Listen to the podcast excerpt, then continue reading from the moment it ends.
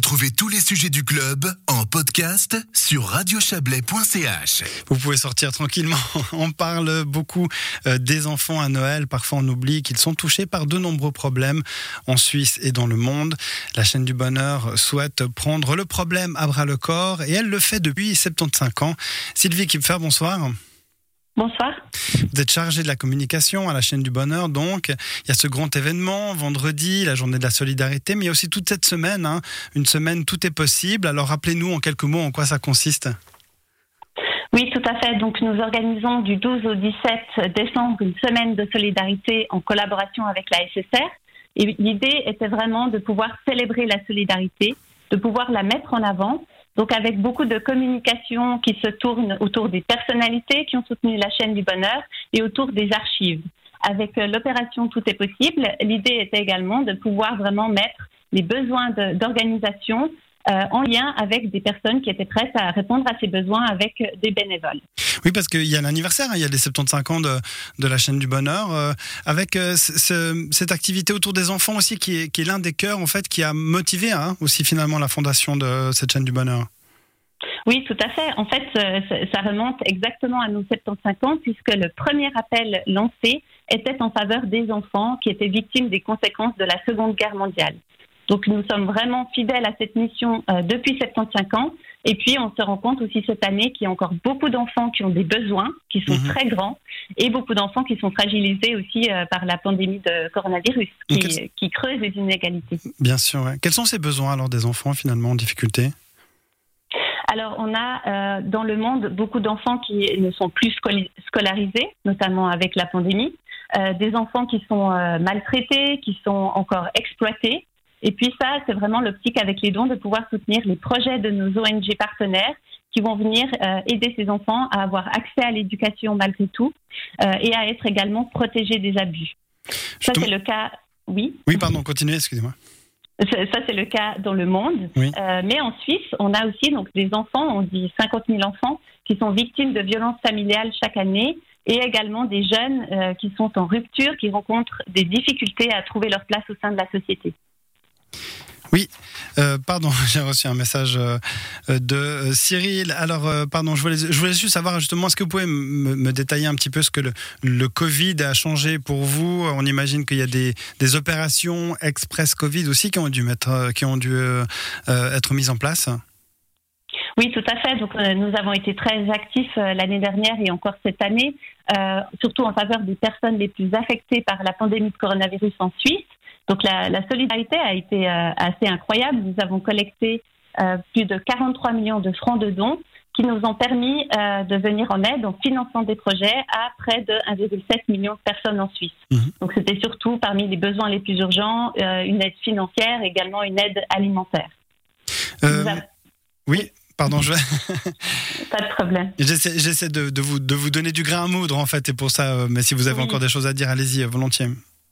Oui, nous avons euh, également, euh, par rapport au coronavirus, donc euh, lancé un appel l'année dernière et cette année encore pour les personnes les plus affectées par la pandémie dans le monde.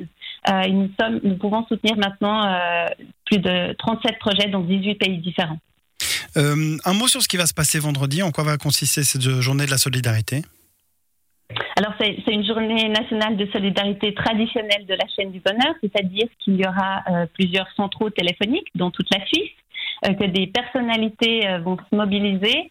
Euh, la SSR va se mobiliser également pour sensibiliser et stimuler les dons autour de justement de l'enfance en souffrance en Suisse et dans le monde.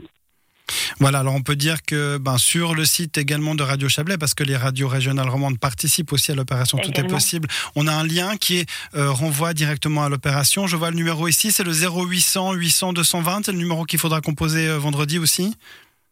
Alors nous avons deux, deux, numéros différents pour cette grande action. Donc ça c'est mhm. effectivement le numéro Tout est possible.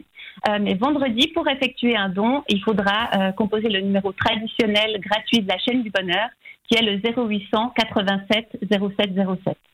Merci beaucoup euh, Sylvie Kipfer. Je rappelle que vous êtes responsable communication à la chaîne du bonheur et je vous propose de, de switcher maintenant sur une ONG qui va nous parler un petit peu de son activité. Bonne soirée. Bonne soirée, merci beaucoup. Et durant cette journée de la solidarité, justement, à travers la Suisse, on l'a dit, hein, des organisations non gouvernementales seront mises en avant. C'est notamment le cas d'Enfants du Monde. Beata Godenzi, bonsoir. Bonsoir. Vous êtes donc euh, la directrice, toute nouvelle directrice euh, générale euh, d'Enfants du Monde.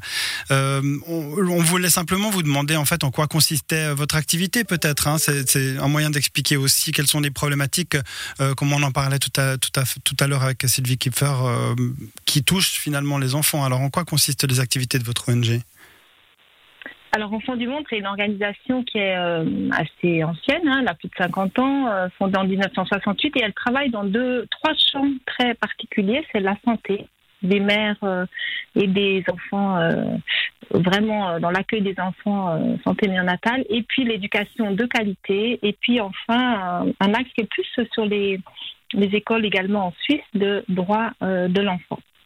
Donc, c'est vraiment les trois axes principaux. Vous avez une particularité aussi, c'est la prise en charge vraiment des, des, mères, hein, on peut dire, de, de l'enfant avant sa naissance. Vous avez différents projets hein, autour de, de, de, la relation mère-enfant, hein, on peut dire. Exactement. Alors, on agit dans, différents contextes. On est notamment au Bangladesh, mais on est aussi au, au Salvador et au Burkina Faso où on a développé euh, surtout, je dirais, l'ADN d'Enfants du Monde, c'est une capacité de, de, de, formation, hein, d'éducation à la santé qui se fait euh, avec les communautés, avec les femmes, euh, avec euh, avec les, les, personnes directement concernées pour qu'elles connaissent mieux en fait tous les, les, enjeux et, les, et les, les, contraintes ou les facteurs qui impactent sur leur santé et celle de leurs enfants. Et puis après, c'est l'accueil de l'enfant tout petit, hein, néonatal, pour qu'elles aient accès à des services de santé de qualité. C'est vraiment l'ADN, la spécialité d'enfants du monde. Il y a toujours ces interactions, ces échanges, hein, comme on en parlait avec la chaîne du bonheur tout à l'heure, euh, entre la, Suisse euh, qui est donneuse hein, de d'aide et puis euh, ces pays là, comme on l'a dit, le Bangladesh, le Burkina où il y a des où il y a des travaux. C'est important ici aussi de, de, de, former, on va dire, les enfants à leurs droits. vous avez des interventions dans les classes, notamment. Ça, c'est vraiment quelque chose d'important pour vous?